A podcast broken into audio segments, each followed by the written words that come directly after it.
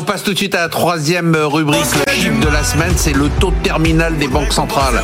Cette semaine encore, tous les prévisionnistes ont relevé l'objectif de fin de hausse, c'est ça le taux terminal, hein, de hausse des banques centrales. Alors on pinaille, euh, est-ce que ça sera 5,25 aux États-Unis ou 5,5 en Europe, 3,5 ou plus? Franchement, euh, Anne-Sophie, est-ce que c'est important de pinailler sur ces 0,25 On est tous en train de se dire, oh là là, le chiffre du chômage a été meilleur et la Fed va continuer de 0,25 euh, c'est important ou pas Alors, bon, ce taux terminal. Exactement, en termes macro, non.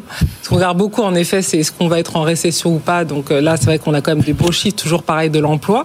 Donc on est aussi dans un scénario euh, qui est assez bon, hein, aussi par rapport à ce qu'on attendait aux États-Unis. Et puis il faut se rappeler ce qu'avait dit le président de la Réserve fédérale, où il disait attention, le but c'est lutte contre l'inflation, même si on rentre en récession. Et là, on voit que par rapport à ce discours qui avait quand même été très alarmant, notamment aussi pour les marchés financiers, eh bien, on revient dessus avec l'idée de dire, bah, finalement, on a un marché de l'emploi qui, euh, qui est là, on a une récession qui s'éloigne, on a plutôt de bons chiffres conjoncturels. Donc, ne oui, mais justement, il y, a cette peur que, en fait, là Oui, mais c'est plus une peur. On ne le voit pas vraiment dans les chiffres et par rapport à ce qui était attendu, même par rapport mais dans les discours même des banques centrales, ils disent on va continuer à monter les taux on va continuer, mais on voit que les impacts qu'on attendait par rapport à ah, ça, bah, finalement, sont vous, vous réduits. Dites, à la limite, même si ça monte un petit peu plus qu'attendu, c'est pas grave. C'est pas grave. C'est ce que vous dites aussi, Emmanuel. Vous dites en fait que ça bah, produit des du effets négatifs. Après, sur les entreprises. Non, mais lui, c'est pas Moi, ça. fait partie des, ça fait partie des éléments qui, qui, qui rassurent sur les perspectives de l'année. C'est qu'effectivement, euh, qu'on se batte sur un quart ou un demi point, en gros, l'horizon, il est quand même balisé. Et on voit bien. Il est balisé l'horizon. Bah, il est balisé. Non, Après, on peut débattre. Euh, est-ce qu'il y aura déjà une baisse des taux avant la fin de l'année Non, ça c'est sûr. Bon, oublions ça. Non, mais où est-ce que ce sera début? Mais vous voyez, c'est juste, on, se base sur quelques non, mais c'est quand même pas la même chose. Si le taux terminal aux États-Unis est à 5,25, notamment pour les marchés, on en parlera avec les gérants, et s'il est à 6% c'est pas tout à fait la même chose. Ah bah, je pense que c'est pas du tout dans les anticipations aujourd'hui, et que là, si on avait un déplacement des anticipations euh, à ce niveau-là, ça créerait quand même quelque. Bah, aussi fort, 5, 25 à 6, c'est pas non plus la. Ça fait quand même un peu. Ça fait quand même un peu. En tout cas, c'est pas ce qu'on anticipait. Sébastien Corchet, c'est important pour. Je Alors, Pascal. 0,25 de plus ou de moins, ça change rien. En fait, la question, c'est de savoir est-ce que ça va vraiment être ça, parce que vous avez parmi la Fed, il y a différents membres votants, et vous en avez qui sont plus faucons que d'autres. Je pense à Monsieur Bullard de la Fed de Saint-Louis, qui va jusqu'à 7, lui, euh, par exemple. Euh, et attention, euh, aujourd'hui, on dit bah, finalement, les taux, même pas peur, ça n'a pas eu mm. d'impact sur l'économie. Moi, je, je, rappelle quand même que les hausses de taux, et quand elles sont en plus cumulées aussi fortes que ça, elles ont un effet, en tout cas historiquement dans l'économie, elles ont un effet 6 à 12, voire 18 mois plus tard.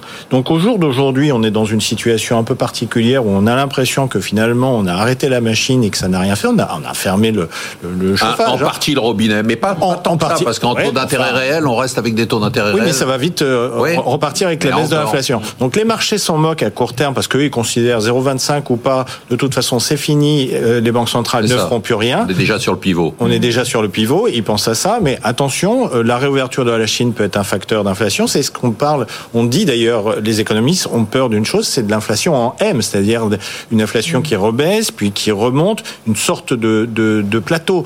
Donc c'est pas si simple que ça euh, en se disant tout est fini et ça n'a pas d'impact. Et notamment, il y a juste une chose, euh, un secteur qui, est dans une phase un peu de plateau et qui donne des signes de faiblesse un peu partout dans le monde et qui est très sensible au taux, c'est l'immobilier. Et ça, ça pourrait avoir un impact sur l'économie. Pascal Séville. Moi, je pense qu'effectivement, le taux terminal, finalement, c'est pas ce qui est le plus important parce que quoi qu'il en soit, le gros du chemin est fait. Qu'on s'arrête à 25, 50 ou 6, finalement, c'est pas ce qui va compter. C'est pas ce qu'ils disent. Hein. Ils disent à 6, c'est pas 5, 25. Ça a forcément un impact, mais, c'est pas ça qui compte. Je pense que le, le, plus important euh, pour nous, c'est vraiment de comprendre. Finalement, on a parlé d'inflation temporaire à un moment. La question qu'on se pose un peu aujourd'hui, c'est est-ce que la désinflation est temporaire? Et je rejoins à ce que vous disiez. Il y a quand même euh, des, des, des poches d'inflation qui sont installées dans certains secteurs ou la boucle prix-salaire aux États-Unis notamment. Et si jamais la désinflation est temporaire, bah, on va clairement rester en tout cas sur des politiques monétaires restrictives qui vont durer. Et là, la plus grosse interrogation de Powell aujourd'hui, c'est de se, se dire Attention, l'erreur à faire, c'est pas d'avoir réagi trop tôt ou trop tard, d'avoir monté les taux. C'est à quel moment on repasse dans un assouplissement monétaire. Et là-dessus, la réponse est compliquée. Et en plus, ça va être désynchronisé entre la Fed et la BCE. Ça, c'est mm. certain. Anne-Sophie, on pourrait vivre avec une inflation à 3% ou 3,5%. Alors, pourquoi, euh, pourquoi ce niveau de 2% Il faut se rappeler que pendant 10 ans, on n'avait absolument pas du tout d'inflation ah malgré tout ce qu'on essayait. On disait ce serait bien, notamment concernant notre taux d'endettement, parce que voilà, avec euh, même plus, hein, euh, c'est Joseph Stiglitz en parlait, ben, on serait même à 4%, ben, ce serait vraiment la solution euh, concernant l'endettement. Donc Normalement, on peut. Bon, après, en Europe, c'est 2%, donc c'est ce qui a été fixé, c'est quand même le mandat des banques centrales. Mais c'est vrai que est-ce qu'il faut mieux 2, 3 dans un contexte où on sait que le niveau des prix va rester durablement haut, hein, avec crise d'énergie, transition? Après, c'est la trajectoire qui va baisser, mais le niveau des prix va rester élevé. C'est sûr que euh, il y a une question de se dire pourquoi les 2%. Voilà, entre 2 et 3, on s'en fout complètement. Quoi, en, fait. En tout cas, c'est ce qui est vraiment anticipé, puisqu'on sait que dans les prochaines années, on va tourner autour de ça. Après, pour revenir par rapport aux États-Unis, c'est toujours compliqué de comparer États-Unis-Europe. Hein, parce que c'est pas du tout la même nature d'inflation. Donc mm. même si on le répète à chaque fois, hein, en Europe, on est vraiment sur une inflation importée. Donc c'est pas du tout le même. Que vous partagez l'inquiétude de, Sébastien qui dit attention parce que peut-être que ça durera plus longtemps et du coup euh, on est un peu trop positif par Alors, rapport à l'inflation et au taux. Alors oui, c'est vrai qu'il peut y avoir des retournements, mais je dirais que s'il y a un retournement, il y aura sûrement un, gros choc, qui à mon sens sera plutôt un choc géopolitique, et donc là qui touchera absolument tout le monde. Et dans ce cas-là, euh, je ne dis pas que ces débats seront secondaires, mais malheureusement, euh, Emmanuel voilà, on aura nous a prévenu en début d'année qu'il n'y aurait pas de choc. En fait, l'inflation, pour les marchés, pour les marchés, c'est que le pic d'inflation est derrière et la baisse va être linéaire et il n'y a pas d'autre scénario, tout se passe bien. En fait, l'inflation, dans notre jargon, on dit qu'elle est un peu collante. C'est-à-dire qu'elle dure plus longtemps et on sait qu'elle met du mm. temps à s'évacuer. Et c'est vrai qu'on le voit là un peu euh, régulièrement. Il y a de l'inflation dans les services, ça se par capillarité à toute l'économie ça va être plus long qu'on ne le croit et en tout cas sûrement plus long que les marchés ne le croient.